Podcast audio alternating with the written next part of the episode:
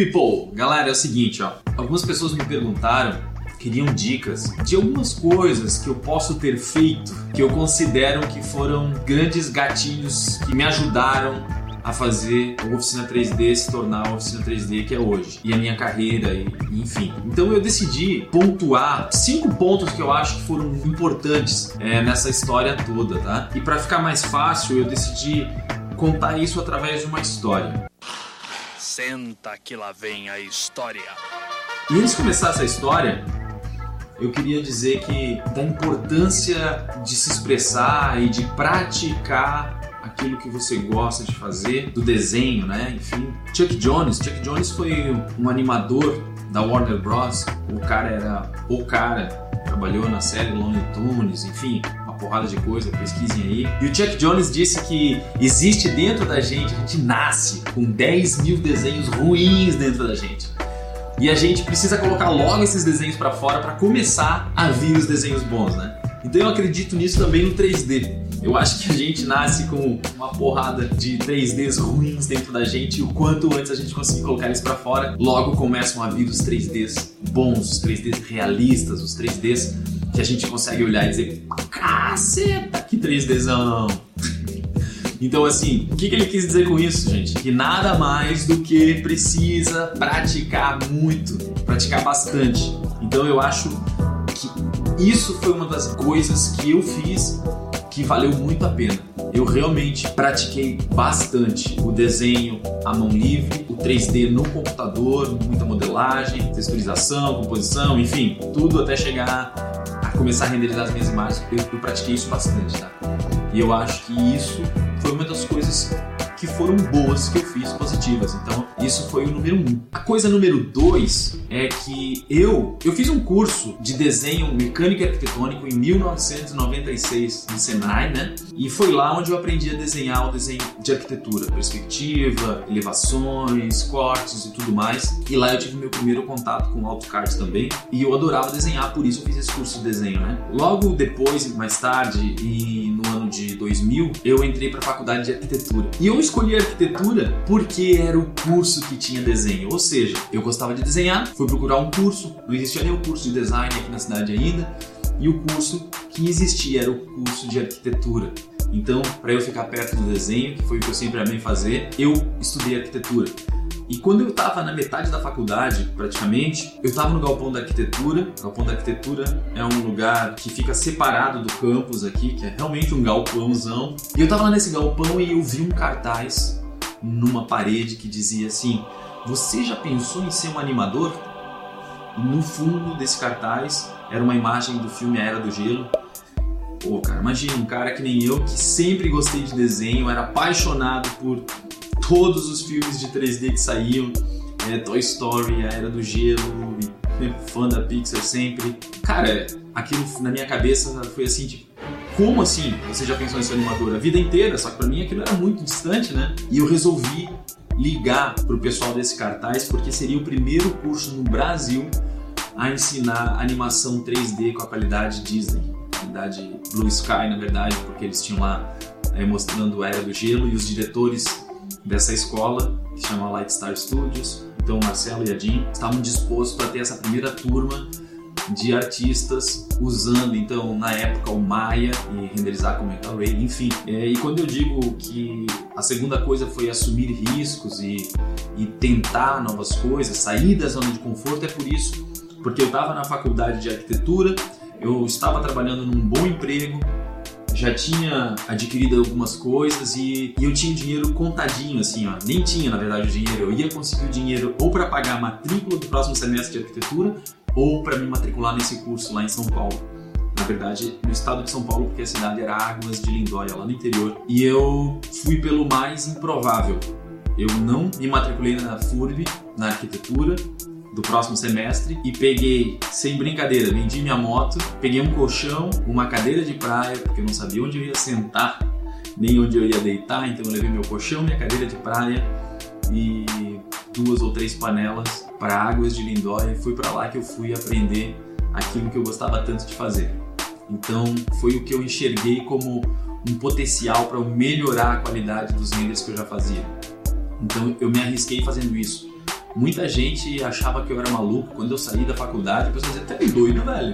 Como é que tu vai largar arquitetura, o teu futuro aqui, tu já tens um emprego e tudo, para ir estudar desenho animado, cara? Tu é maluco. Só que foi isso que me deu a oportunidade de de conhecer um novo mundo e abriram essas outras portas, porque estando lá em São Paulo eu tive a oportunidade de, de trabalhar no, no filme Asterix e os Vikings porque o estúdio onde eu estudei também tinha um estúdio de produzir filmes e eles foram contratados para fazer uma parte do filme Asterix e Obelix. E eu trabalhei durante um ano nesse longa-metragem e foi uma experiência incrível, porque imagina trabalhar num, num longa-metragem dessa qualidade foi realmente de um crescimento muito grande.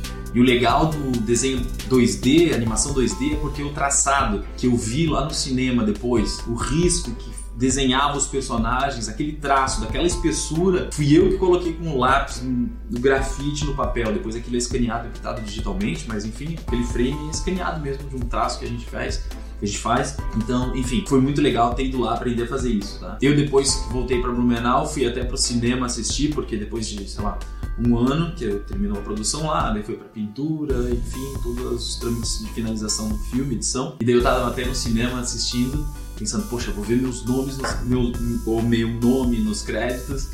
E esperei o filme terminar, e o filme terminou, e todo mundo foi embora, as luzes acenderam, e aquela tela não parava de passar nome, estúdios e não sei o que é lá. Mas valeu a pena. Quando chegou no final do filme, tinha o meu nome lá. Isso foi foi uma coisa que me realizou, me realizou bastante. Então é isso aí. Mas graças porque eu saí da minha zona de conforto e porque eu assumi um risco. Eu acho que se a gente não assumir alguns riscos na vida, a gente não, também não consegue é, alcançar novos áreas, né? Se a gente ficar na mesmice, a gente vai ficar fazendo aquilo para sempre, tá?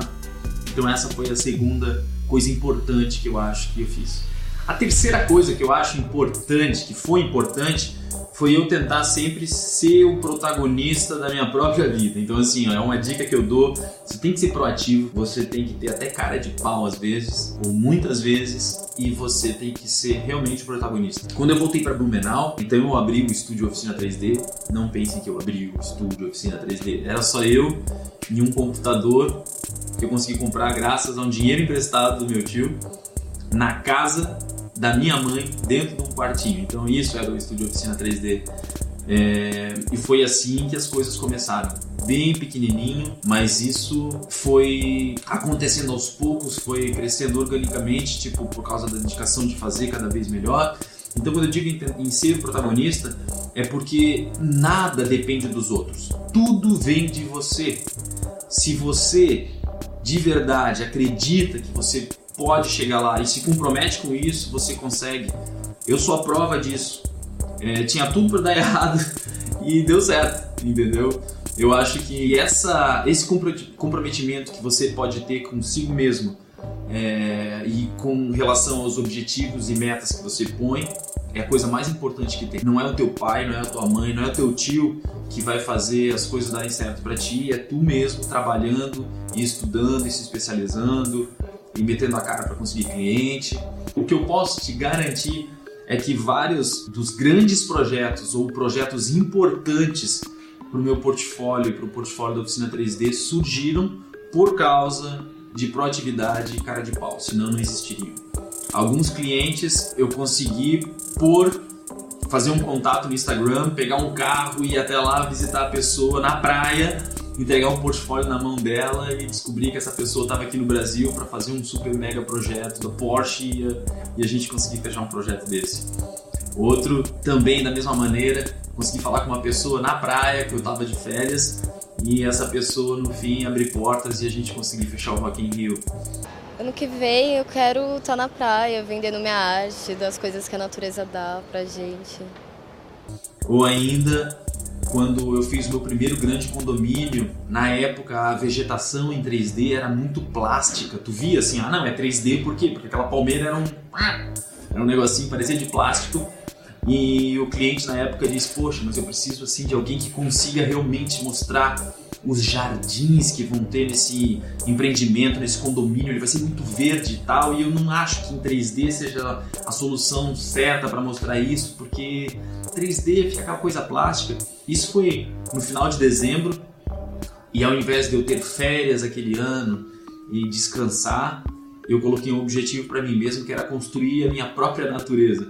Então eu fui tirei várias fotos de palmeiras, os fungos no tronco, modelei as próprias palmeiras que eu tenho até hoje na biblioteca e utilizei elas para montar um grande jardim fictício que eu mesmo projetei lá com paisagismo gigante e imprimi folhas desse tamanho gigantes também para poder ir lá mostrar assim que reabriu a construtora lá em janeiro eu fui lá e apresentei e falei olha eu consegui dar um é, um up aqui em umas imagens que tem a vegetação ver o que tu acha e ele falou caraca isso está muito real fechado, tá fechado, a gente pode fazer contigo então. Então foi assim que eu consegui esse primeiro grande projeto. E foi graças, acho que a esse esforço, né, de poder querer fazer um pouco diferente do que já existia e, e de fazer mesmo sem ninguém estar tá me pagando para fazer aquilo, e sim pelo exercício de, de buscar fazer as coisas melhores, entendeu? Então é isso, ser o protagonista da sua vida e ter o comprometimento com teus objetivos. Gente, a quarta coisa que eu considero importante que eu fiz, ou que eu tenho em mente pelo menos, eu tento buscar isso, eu acho que quem não tem isso claro, eu gostaria de deixar mais claro, você tem que saber o porquê você está fazendo o que você faz. É muito importante tu gostar daquilo que tu faz, porque se tu não gosta o suficiente, tu não vai se dedicar o suficiente. E não se dedicando o suficiente, não vai ser, não vai ser bom o suficiente. Não sendo bom o suficiente, você vai ficar no nível mediano, não vai se sobressair. Então, assim, a partir do momento que tu sabe o porquê que você está fazendo, isso te leva para um outro nível, tá? E assim, ah, legal, então eu sei porque eu tô fazendo, eu faço porque porque eu adoro, porque eu amo fazer isso aqui, é por isso que eu faço. Muito legal. Então é importante que você realmente saiba o porquê você está fazendo isso para você. Agora eu vou te contar um segredo. Você precisa saber o porquê você está fazendo para os outros. Isso é tão importante quanto saber por que você está fazendo para você. Isso ninguém te conta. Então é o seguinte: eu estudo fotografia, estudo cores, câmera, enquadramento, composição, tudo isso só para um objetivo: criar desejo naquela imagem quando alguém olha. Por quê? Porque quando eu crio algum desejo quando a pessoa olha aquela imagem, ela tem vontade de comprar. E é para isso que a gente faz imagens de arquitetura para vender, para vender projeto, para vender apartamento, para vender área de lazer, para vender áreas comuns, para vender, enfim. Então assim, você tem que entender que se você está trabalhando com arquivis, você está vendendo algum projeto. E isso precisa ficar muito claro para ti, porque na hora de fazer uma imagem, tu vai fortalecer os pontos fortes do projeto. Eu já falei isso, a vista para o mar, por exemplo, ou o pé direito duplo do hall, ou o projeto de tal arquiteto famoso que assina aquele projeto e isso vai agregar valor para o empreendimento. Então você tem que saber por que, que você está fazendo aquilo para o seu cliente. A coisa que eu mais quero trazer para os 3Ds, da oficina 3D, quando a gente entrega um pacote de imagens, é valor. Você precisa gerar valor com aquelas imagens. O teu cliente precisa pegar aquelas imagens e torrar todos os apartamentos em duas semanas. Esse é o objetivo, esse é o meu objetivo. Quando eu entrego um trabalho, é que ele venda o mais rápido possível, que seja um sucesso de vendas. Porque é por isso que o teu cliente está te contratando. Isso precisa ficar claro e às vezes as pessoas se esquecem. Elas querem só imaginar de como seria o mundo de borboletas. E, e existe o contraponto, o contraponto comercial. Então, você precisa entender isso. Foca no porquê o teu cliente te contratou para fazer aquilo. Se você fizer isso, as chances de sucesso são muito grandes, tá? Outra coisa é o seguinte, parte de fazer todo uma campanha onde vai ter várias imagens, um filme e tudo mais para entregar é desgastante. É desgastante para o cliente e é desgastante para o estúdio. Sempre tem alguma coisa que gera atrito, talvez no prazo ou numa coisa que não saiu exatamente como deveria, porque aquilo tudo está acontecendo, é pressão de todos os lados, tem deadline, tem um projeto confuso, falta informação às vezes. Então, existe uma série de problemas que podem acontecer quando a gente está fazendo as imagens. E a coisa mais importante que você tem que ter em mente é como diminuir esse estresse do cliente. Um cliente bom é um cliente feliz, né? Então, assim, cara, ele está contratando você para resolver os problemas da vida dele, não para trazer mais problemas. Então, isso é muito importante e a gente tem o foco completamente é, integral nisso. A felicidade do cliente em contratar a gente. A gente quer que a experiência dele contratar o Oficina 3D ou me contratar seja positiva. Isso é garantia de que não vai ter nenhum estresse? Não, vai acontecer, só que é o menos possível. É cumprir os prazos que você promete, é atender o telefone todas as vezes que ele te liga, é responder os e-mails todos que ele te manda. Às vezes eu vejo gente que faz 3D errando no básico, que é isso, não atendendo ligação, não respondendo e-mail imediatamente, e isso deixa o teu cliente inseguro. E na próxima vez ele não vai te contratar não por causa da qualidade do teu 3D, mas sim pela falta de comprometimento que tu tem às vezes com o teu cliente. Eu considero isso uma coisa muito importante. E é o meu foco aqui no Oficina 3D e com a minha equipe realmente um dos pontos fortes é esse foco no cliente e em como ele vai ter essa experiência enquanto a gente está fazendo as coisas para ele. A quinta coisa que eu acho muito importante é a gente se atualizar. Então, assim, gente, eu me lembro de quando eu comecei a fazer o curso lá de desenho em 96, os arquitetos todos desenhavam à mão, quase nenhum arquiteto usava AutoCAD. E daí eles foram obrigados a mudar para AutoCAD depois, porque ninguém mais desenha à mão e sim todo mundo desenhava depois de dois, três anos no AutoCAD. E os que demoraram para fazer isso ou quebraram ou se perceberam a tempo tiveram que correr atrás depois. Então assim, ó, o quanto antes tu se atualiza melhor, tu já sai na frente, entendeu? Depois do AutoCAD, o sistema BIM. Então, quem não está usando o BIM hoje já está desatualizado, corra atrás, faça isso. Quem não faz 3D para apresentar os seus projetos já está desatualizado, já tem que fazer isso, já faz no SketchUp. Quem já usa o SketchUp e não está renderizando com qualidade já está ficando para trás. Daqui a pouco, quem não estiver usando a realidade virtual já ficou para trás. Então, se atualize. A importância de se atualizar. A gente tenta fazer isso quase que diariamente aqui dentro. É óbvio que a gente não fica mudando nosso workflow todo o tempo, mas pelo menos a gente sabe o que está acontecendo e a partir do momento que existe a oportunidade da gente testar, a gente testa. Eu usei o V-Ray durante 15 anos e decidi mudarmos para o Corona por causa das vantagens dele de velocidade de workflow e ganho na qualidade. Então assim, hoje em dia a gente tem softwares aí em real time que estão renderizando muito bem, muito provavelmente logo nós vamos estar utilizando aqui dentro do workflow mesmo, é, mas tudo, lembre-se, não é porque saiu uma coisa inédita nova que você vai sair correndo e usar aquilo para fazer para os clientes. Também não é assim, porque tudo tem um tempo, né? Então, quando a indústria, mas se você percebe que a indústria já está comprando aquilo, então você pode já começar a correr atrás para poder fazer.